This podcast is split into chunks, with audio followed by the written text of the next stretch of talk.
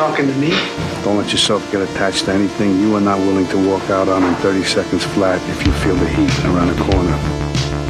Better to be king for a night than schmuck for a lifetime. People have forgotten what life is all about. They've forgotten what it is to be alive. Mein Vater, Robert De Niro und ich. I have nipples, Greg. Could you milk me? Ein Zwei-Generationen-Podcast über einen der besten Schauspieler seiner Generation. Have to think about one shot. One shot is what it's all about. Here has to be taken with one shot.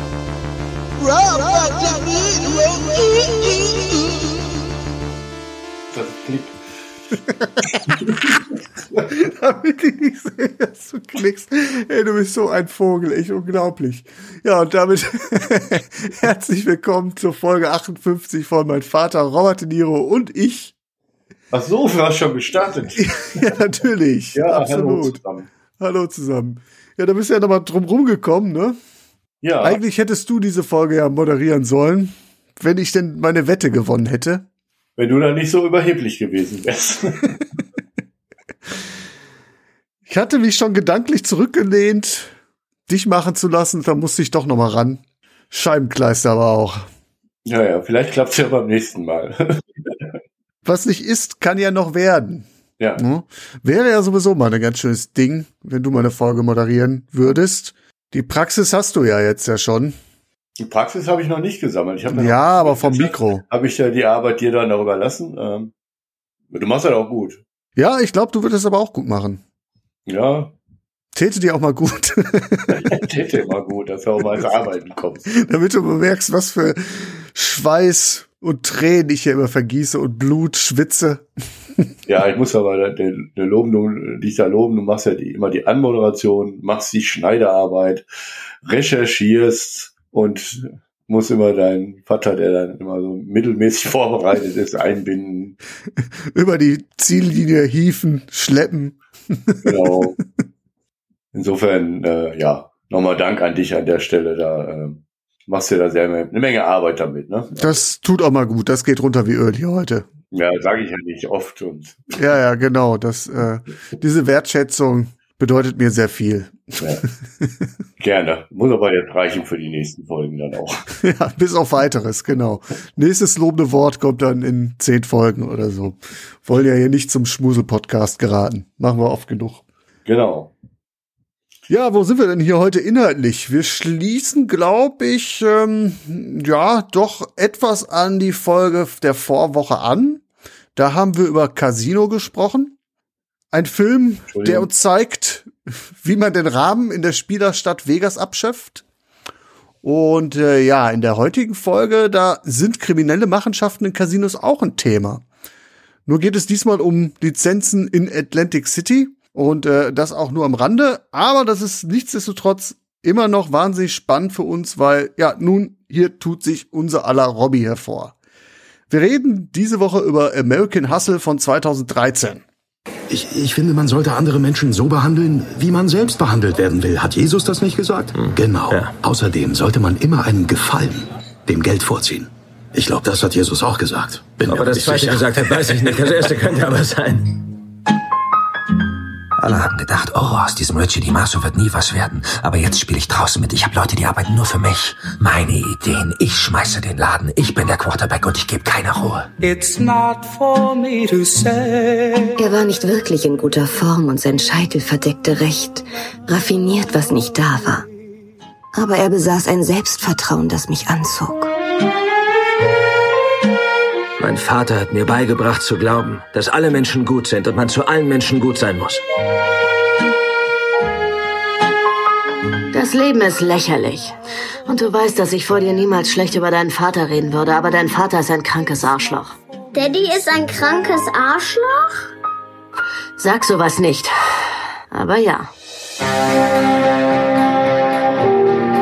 Hey, spiel deine Rolle. Gut. Spiel du deine. Ja, sehr schöne Ansage. Hätte ich nicht besser machen können. Das, das werden wir dann in der nächsten Woche erfahren. hoffentlich. Wenn du deine Wettschulden dann hoffentlich einlösen musst. Würde mich mal freuen. Bin ich mal gespannt. Ja, gut. Wir werden Aber sehen. ich äh, heute heute bürde ich dir diese Bürde noch nicht auf. Und ja, was kann ich denn so eingangs ein bisschen noch zu dem Film erzählen? Ja, ich musste mich ja noch mal so zwischen Tür und Angel doch vorbereiten. Hatte ich eigentlich nicht mit gerechnet. Äh, der Film ist von Regisseur David O. Russell. Den hatten wir ja schon im Programm und den werden wir auch noch im Programm erleben. Denn er hat folgende zwei Filme gedreht. Silver Linings? Oh, oh, oh, oh, oh. Ich hatte ja insgeheim ein bisschen damit gerechnet, dass ich vielleicht doch heute den Part übernehmen muss, aber ist ja nochmal gut gegangen.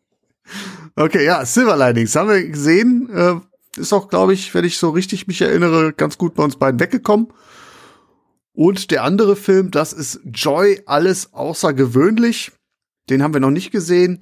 Drei Filme, die so sich daran, ja, äh, orientieren lassen am Cast, denn da spielen sowohl Bradley Cooper als auch Jennifer Lawrence mit und auch natürlich unser Robbie, sonst würden wir nicht drüber reden.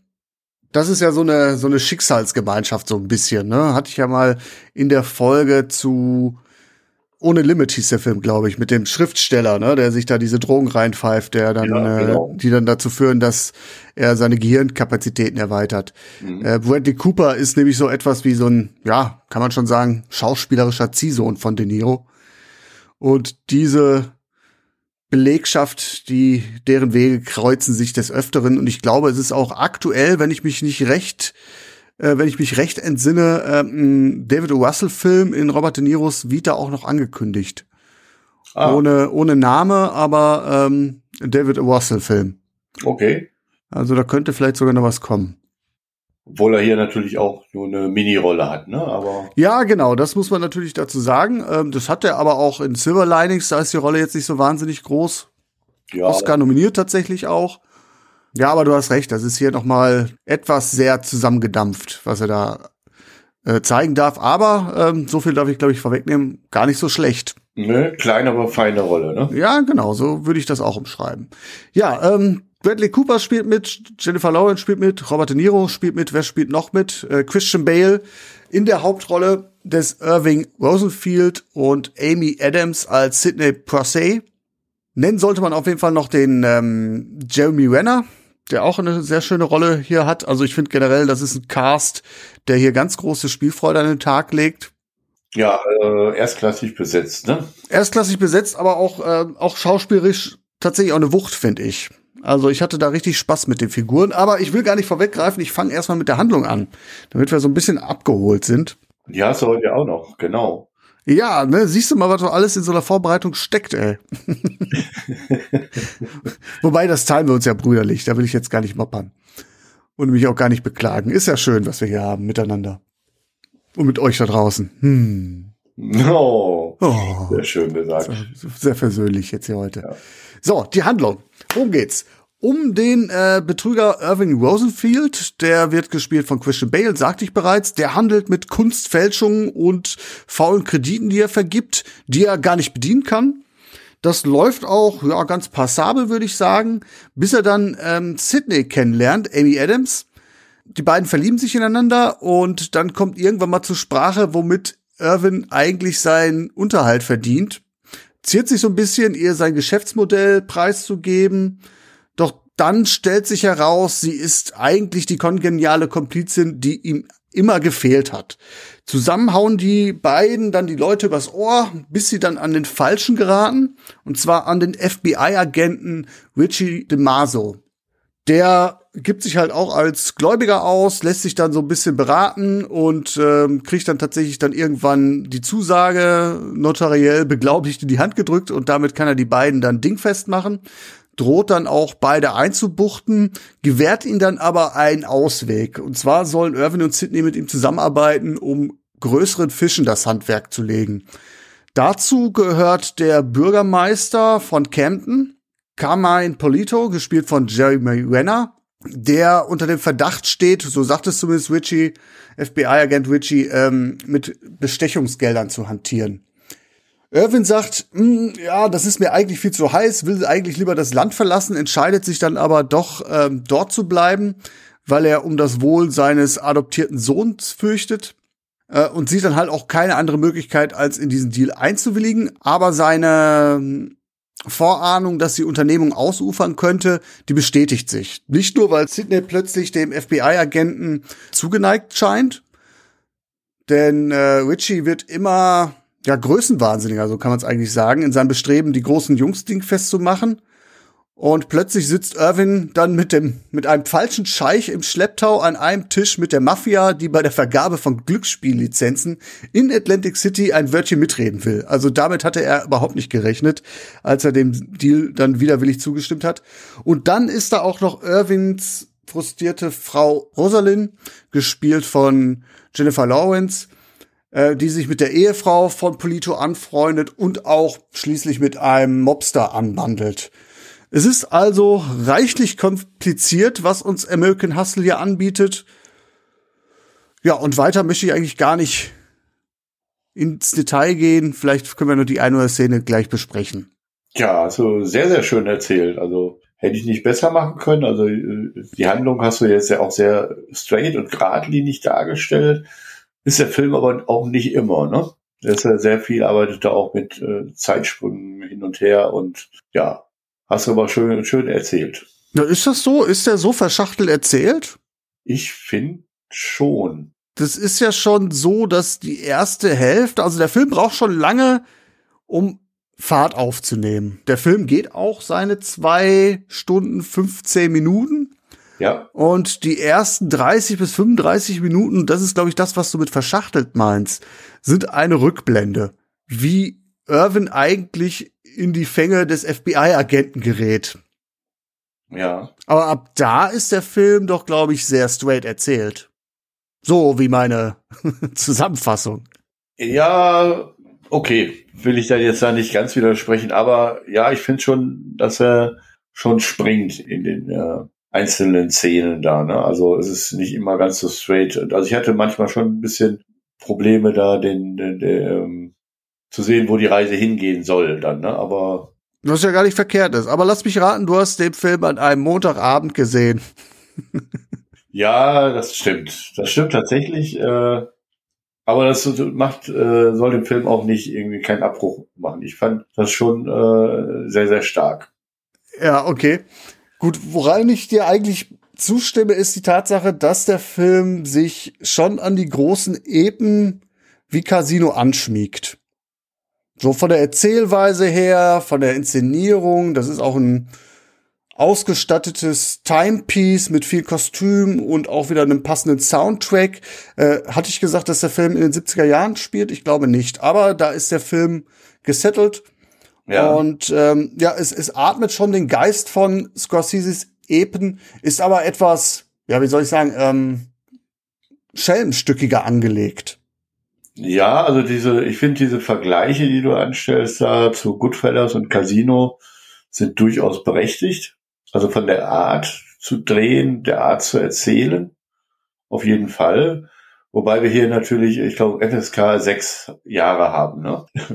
Gut, wie gesagt, das ist kein Gewaltschinken oder so. Also wir haben diese Gewaltspitzen, wie wir sie bei Casino oder Goodfellas hatten, nicht drin. Das ist schon alles sehr, sehr jugendfrei. Ja, wobei jugendfrei, gut, geht schon ein bisschen schmuddelig zu. Und äh, ich glaube auch ein Sechsjähriger, der Film ist ab sechs.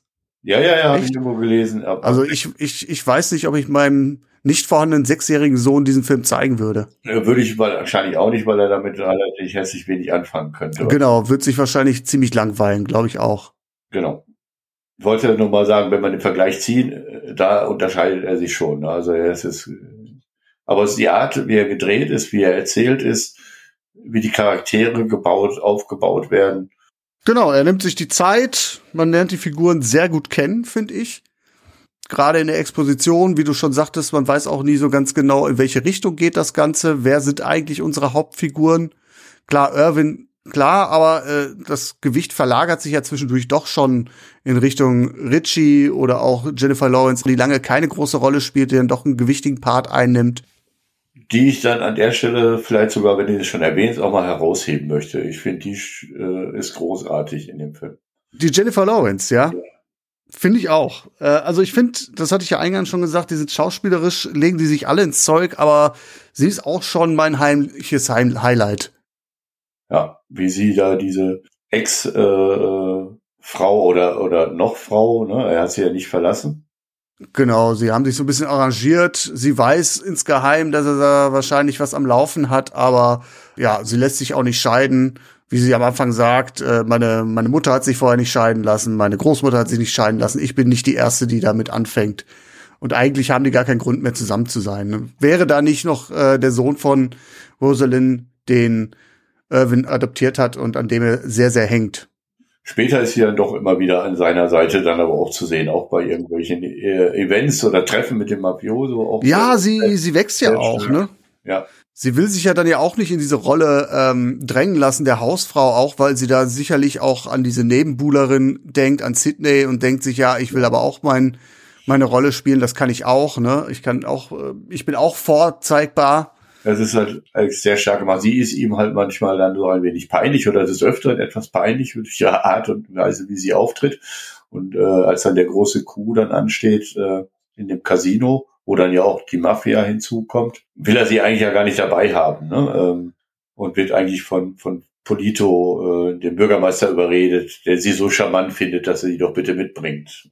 Ja, letztendlich ist sie an der Stelle sogar der Türöffner, ne? Also äh, keiner traut sich mit den Mafia-Granten zu sprechen. Sie geht da aber ganz nonchalant hin, äh, lässt oh. sich äh, Feuer geben und macht den Mafiosi hübsche Augen und damit ist das Eis gebrochen. Ne? Also das ist ja, auch schon ja, sehr, sehr gut gemacht. Aber ich finde, wenn wir schon über sie sprechen, ganz grandios der Mikrowellendisput.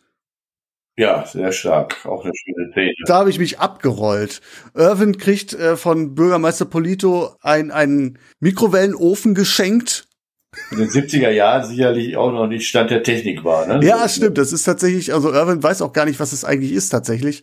Ja. Also das ist schon äh, der heißeste Scheiß, den er da ins Haus gestellt bekommt. Und wie gesagt, er sagt aus dem Off, ich habe ihr gesagt, sie soll da nichts Metallenes äh, einpacken.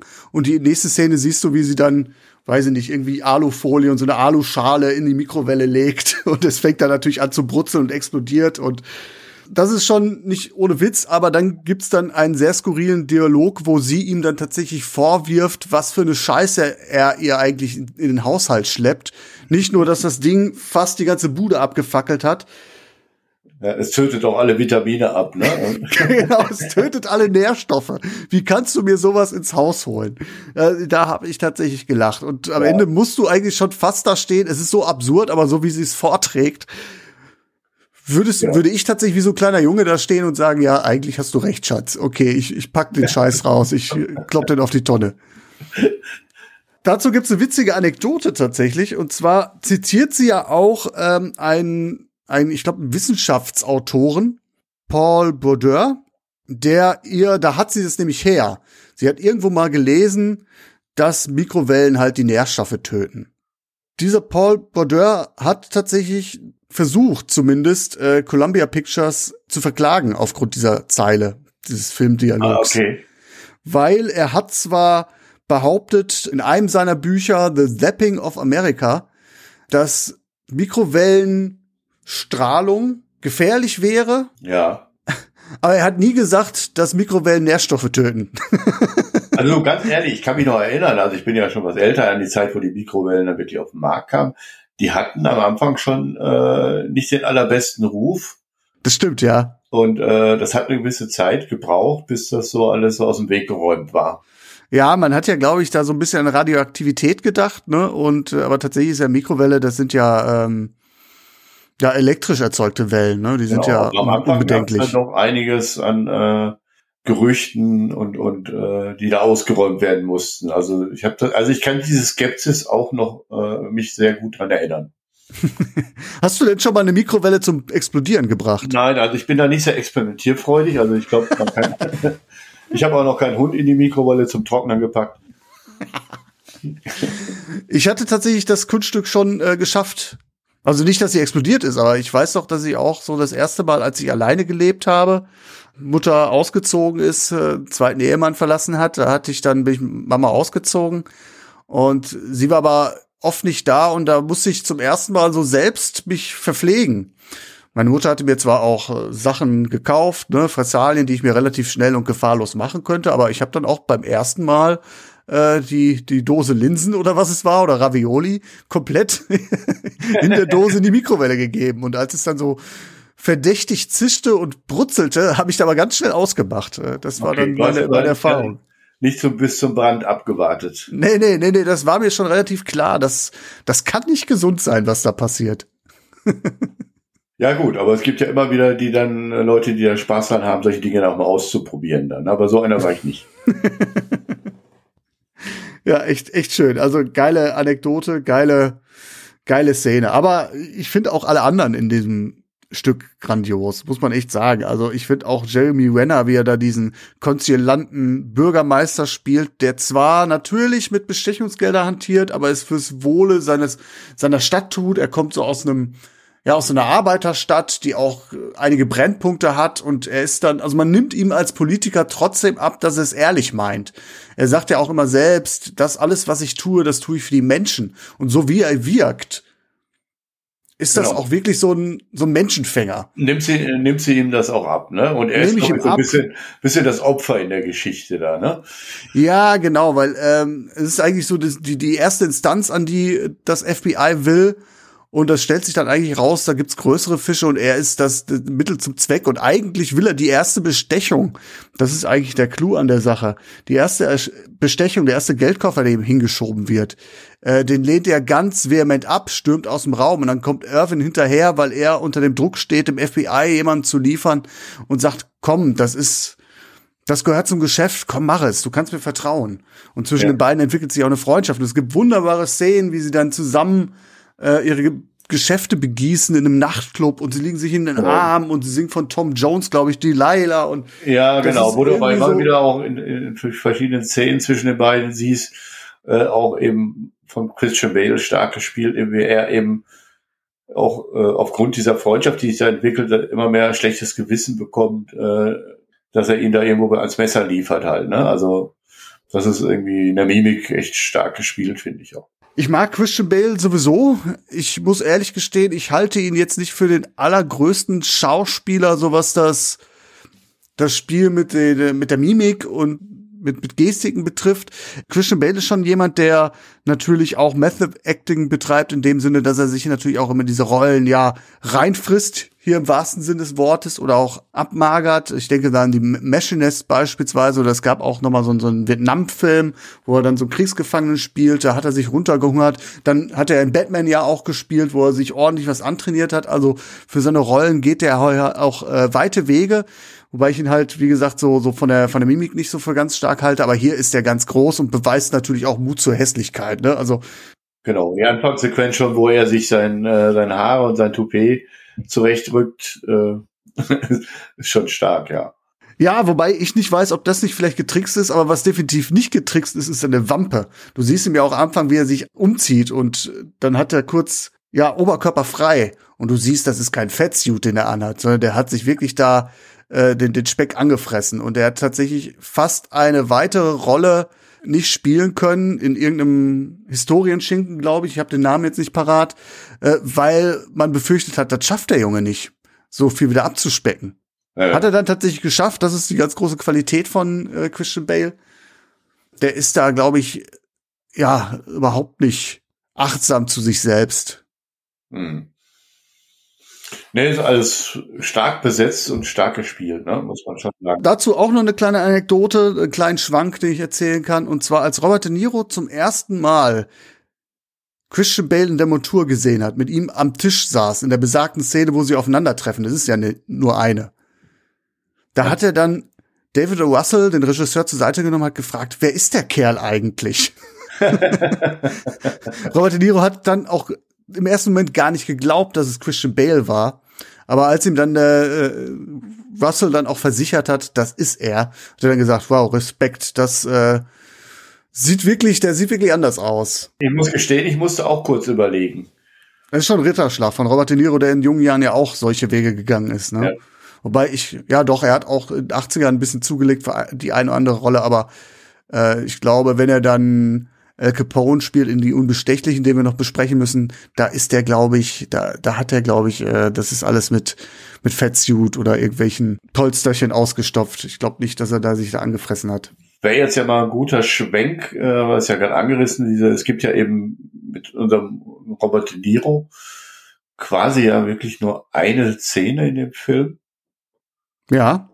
Äh, wo die beiden halt eben auch zusammen agieren, die ich eben auch besonders stark finde. Also eine starke Szene in dem Film halt, ne, wo sie halt eben diesen Coup im, im Casino äh, aufbauen und eben eigentlich die Mafia mehr für unseren äh, unser Hauptdarsteller eher ein bisschen äh, also es war für die nicht abzusehen, dass sie mit ins Boot kommen da, ne, an der Stelle. Ja, dass das so Kreise zieht, dass man tatsächlich ins kriminelle Milieu ähm, abdriftet und tatsächlich mit den gefährlichen Jungs spielt.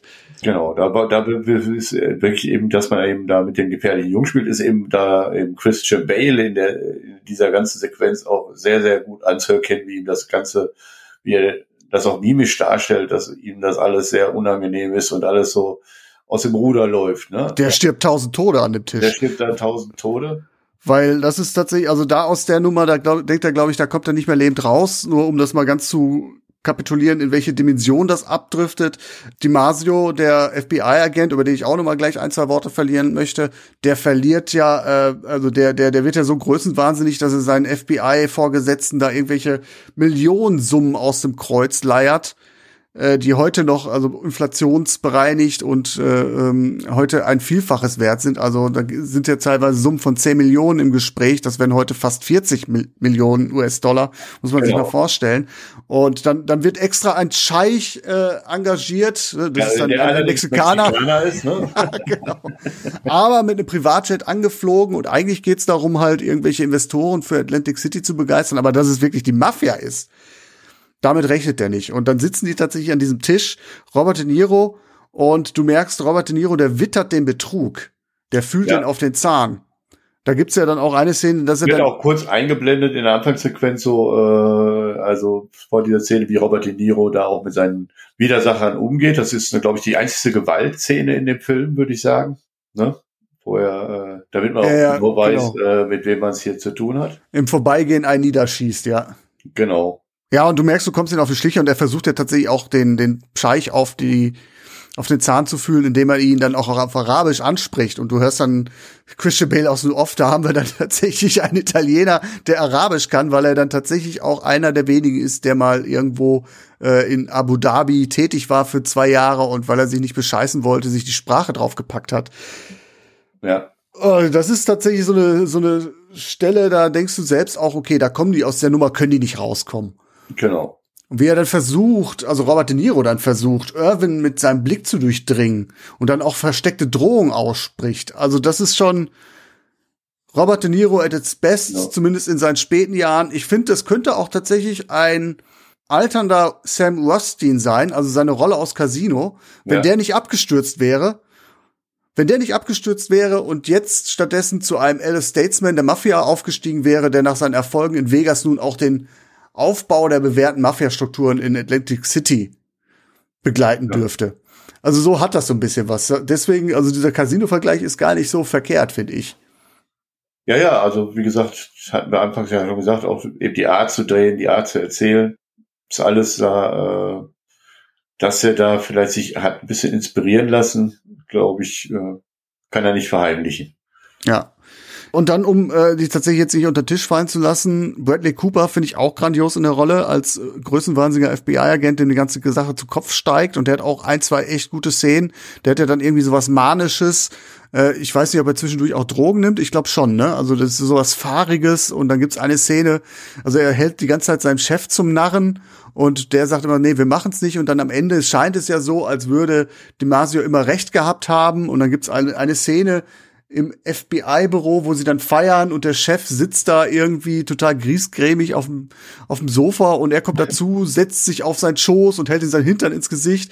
Der Chef stirbt raus und dann äfft er ihn nach und du, du hörst schon gar nicht mehr so den richtigen O-Ton, sondern nur noch die Musik aus dem Off, die Feierei und also seine ja. Mimik dabei, wie er den nachäfft, das ist auch echt ganz genau. grandios. Das ist auch übrigens eine schöne Geschichte mit seinem FBI-Chef da, ne? Also irgendwie dieser ist so ein kleiner Running Gag, ja. den ich auch sehr stark finde, weil er ist ja immer da, muss halt eben den Schein wahren und versucht immer Geld zu leihen, äh, rauszuleihen für irgendwie einen Jet, um eine ganze Etage in einem Hotel anzumieten. Und äh, dann gibt's halt immer so ein Gleichnis mit ein, auf einen ein, auf eine Eisfläche mit seinem Bruder, die der FBI-Chef immer wieder erzählt, so will er eben moralisch, äh, glaube ich, ein bisschen ins Gewissen reden.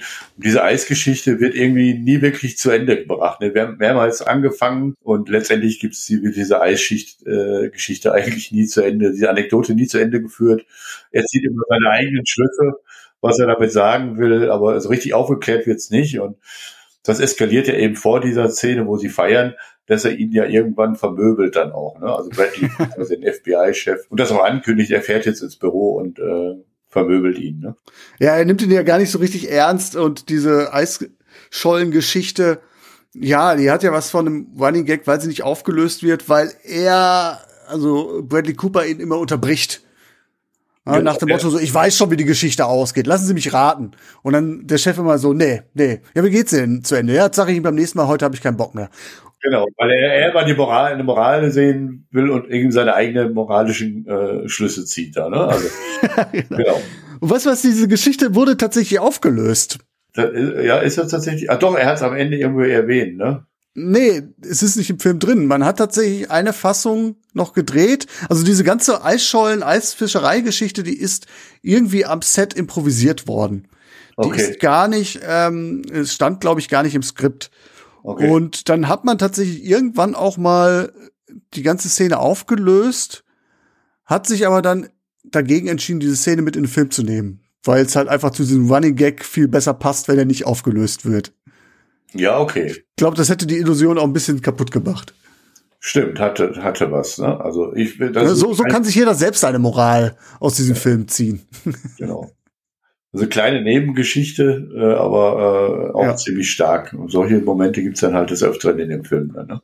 Absolut. Ja, und Amy Adams möchte ich auch nochmal erwähnen, die spielt tatsächlich auch, sie geht so, ja, ich will nicht sagen, sie geht so ein bisschen unter. Sie hat, ihr fehlen so ein bisschen so diese Highlight-Szenen, wobei auch sie auch grandios spielt. Also wie sie einmal, also dieses, dieses Liebespaar, was sie, dieses betrügerische Liebespaar, was sie da spielen, das ist irgendwie, ja, das ist irgendwie herzerwärmend und dann wie sie dann versucht, äh, dem FBI-Agenten, ja, man hat zuerst das Gefühl, da entsteht tatsächlich was, wie sie auch lassiv sich an ihn, an ihn, an ihn anschmiegt und äh, so diese erotische Aura und da merkst du aber selbst, sie hat doch ihre eigene Agenda, ist gar nicht so ähm, ja auf diese Männer, auf sorry, auf diese Männer angewiesen, wie es am Anfang scheint.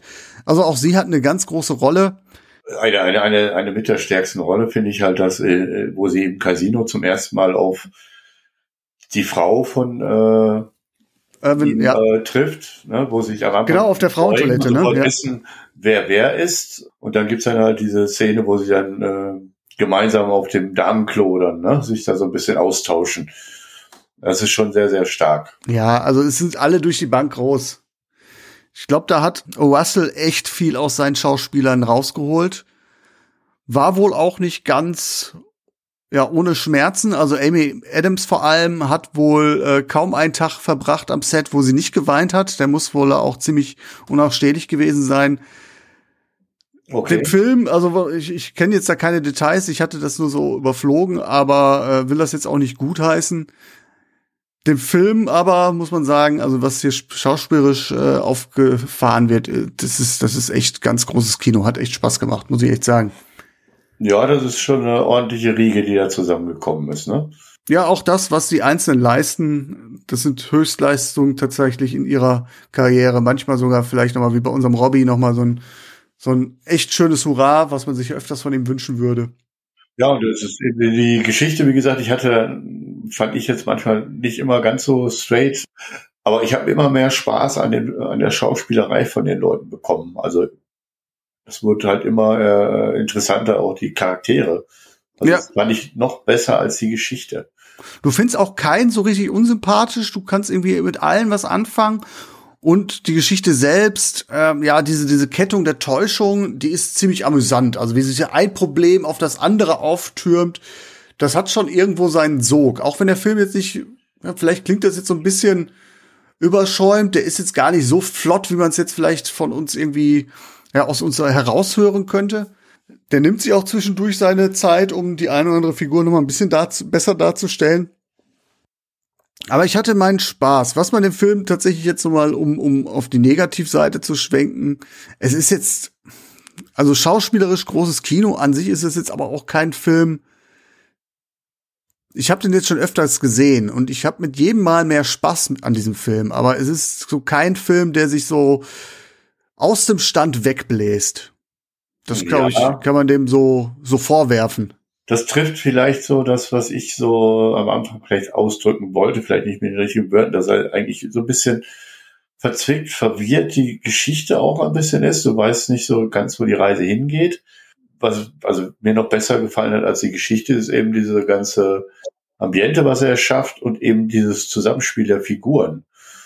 Die sind ja wirklich eben bärenstark. Also da ist aus meiner Sicht die Geschichte ein bisschen nebensächlich. Ein bisschen hinterher. Also ja, okay. Ah, okay ja. der, der Charaktere. Kann man so unterschreiben, ja. Wenn man, äh, wenn man jetzt anfängt, mal äh, zu sagen, oh, wir, wir ziehen jetzt mal den, den, das was wir schon öfter angesprochen, den Vergleich zwischen Casino oder Goodfellas. Mhm. Da muss ich sagen, dass er von der Story und der Erzählung, also für mich jetzt nicht ganz rankommt. Obwohl von der schauspielerischen Leistung her äh, ist das ganz großes Kino. Wobei auch da die Parallele, ähm, das, was wir hier sehen, ist keine wahre Geschichte, aber der Film schickt vorne vorweg, einige Sachen sind so in etwa passiert.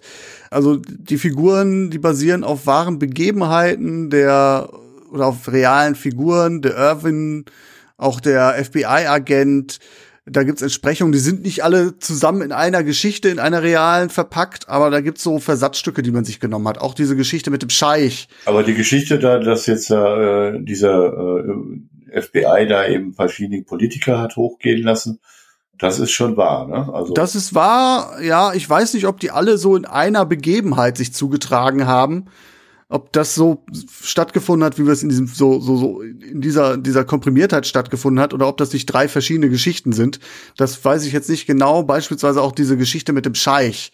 Da gab es auch beim FBI eine Operation, die nannte sich Arab Scam. Mhm. Also wie, wie arabischer Beschiss sozusagen.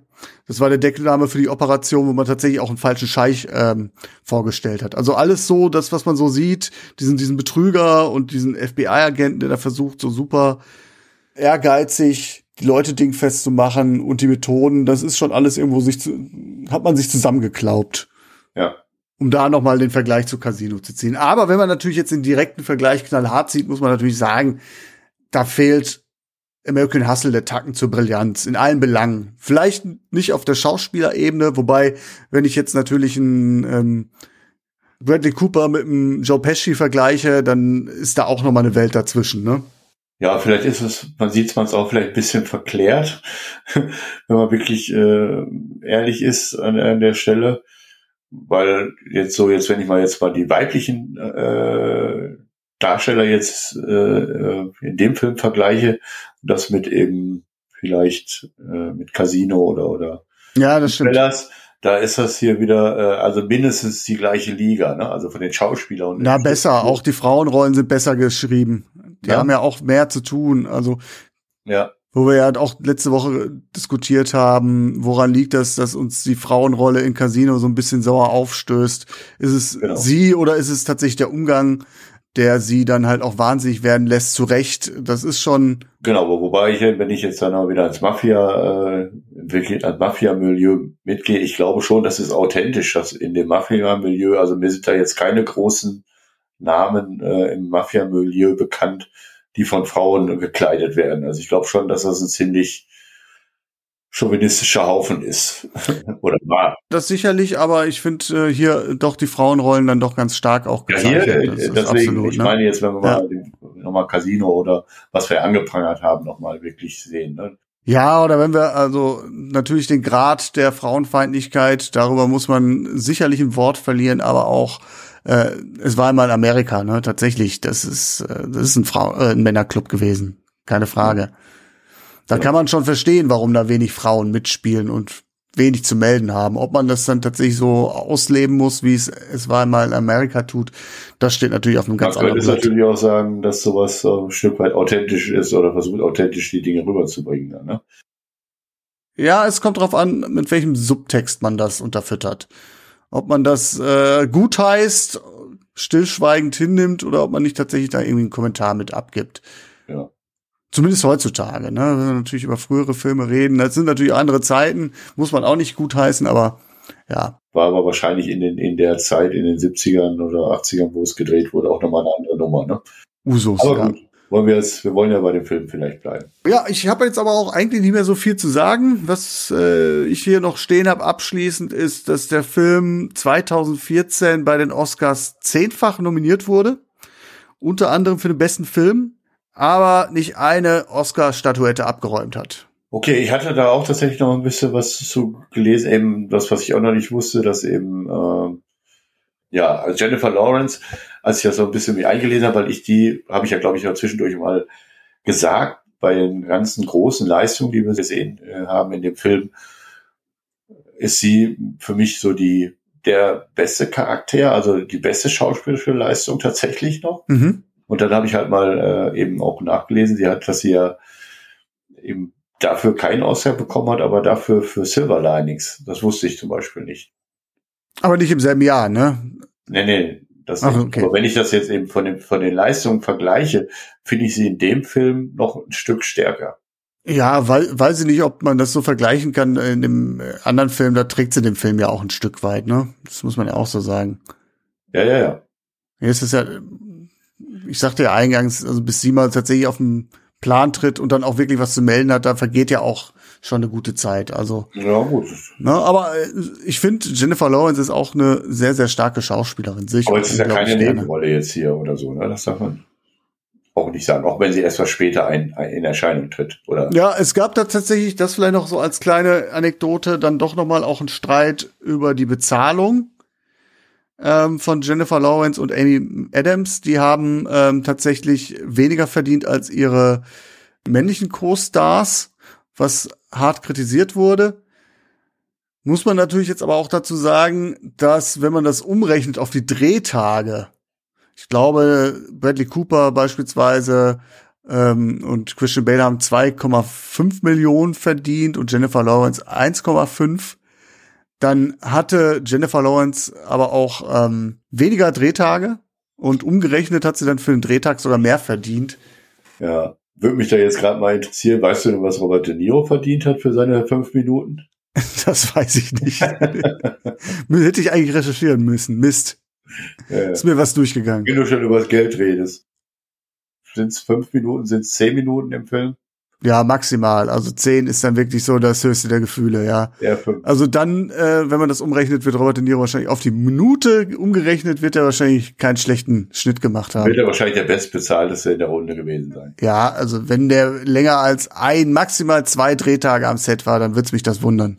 Ja, gut, das will ich jetzt noch nicht mal so sagen, aber vom, vom man weiß ja nicht, wie oft sie die Szenen gedreht haben. Ne? Also, aber es ist halt schon auch ziemlich perfekt, was er da abliefert.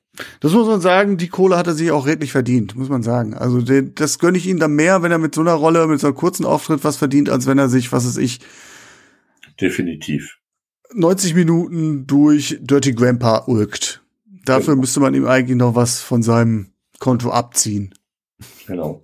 Ja gut, jetzt kommen wir aber dann auch schon doch ins Fazit, ne? oder? Ja, können wir so langsam mal machen. Nach 45 Minuten geht das klar. Willst du anfangen oder soll ich? Ja, ich muss sagen, ich habe mich, glaube ich, ähm, etwas reingeredet heute in den Film. Ich Ja. bin hier heute mit einer 7 reingegangen. Oh. Ich muss aber sagen, ich habe doch echt großen Spaß mit dem Film gehabt und es war sicherlich nicht das letzte Mal, dass ich ihn gesehen habe.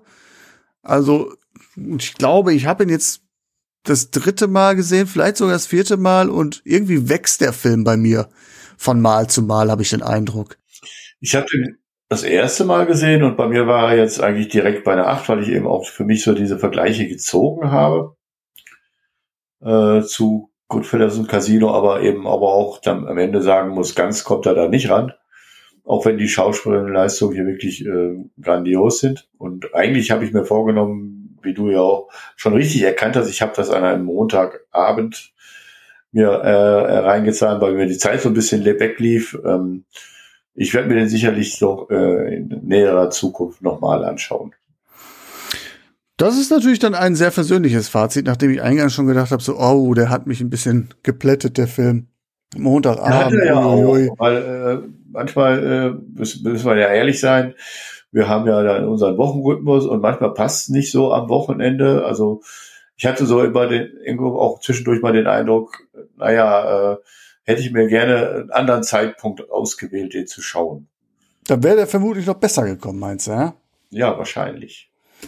Ja gut, also ich möchte ihn auf jeden Fall honorieren, dass er mich unterhalten hat, dass man jetzt auch so schön über die Rollen sprechen konnte, weil das ist echt schon eine schöne Nummer, dass in so einem Ensemble-Cast wirklich jeder seinen eigenen Spot auch bekommt, keiner so richtig untergeht, alle Chance haben, sich auszuzeichnen. Und deswegen gibt's jetzt auch von mir die acht Punkte und 16 werden eingeloggt. Das ist ja, dann, doch wieder unisono, ja.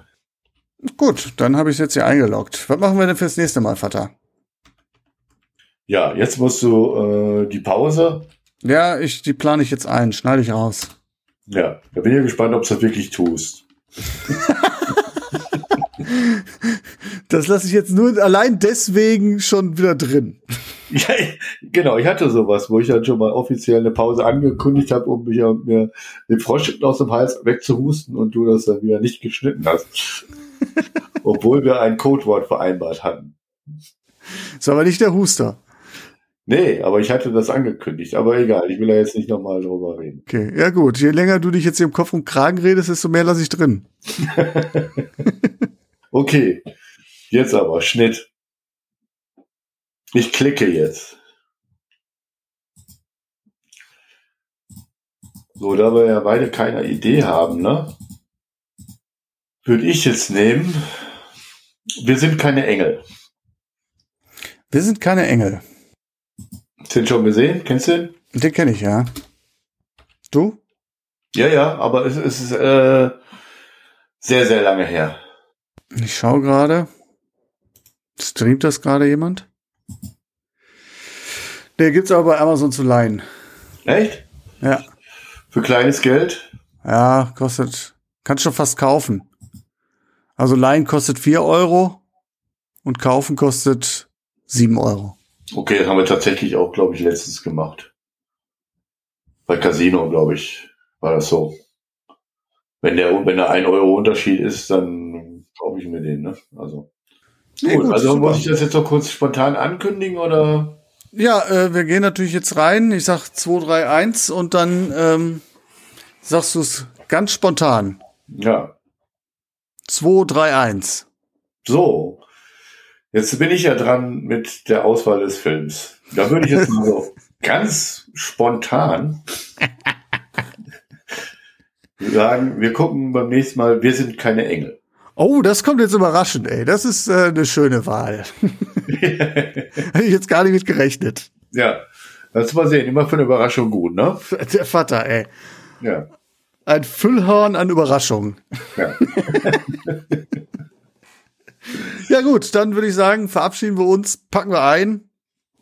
Ihr da draußen, macht's gut, bis nächste Woche. Und Vater, du äh, bereitest dich schon mal vor, dass du nächste Woche moderierst, ne? Ich denke nein. Dafür hast du jetzt einfach äh, zu viel äh, riskiert. Hinten kackt die Ente, sag ich mal. In diesem Sinne, haut rein. Tschüss. Klar, ciao.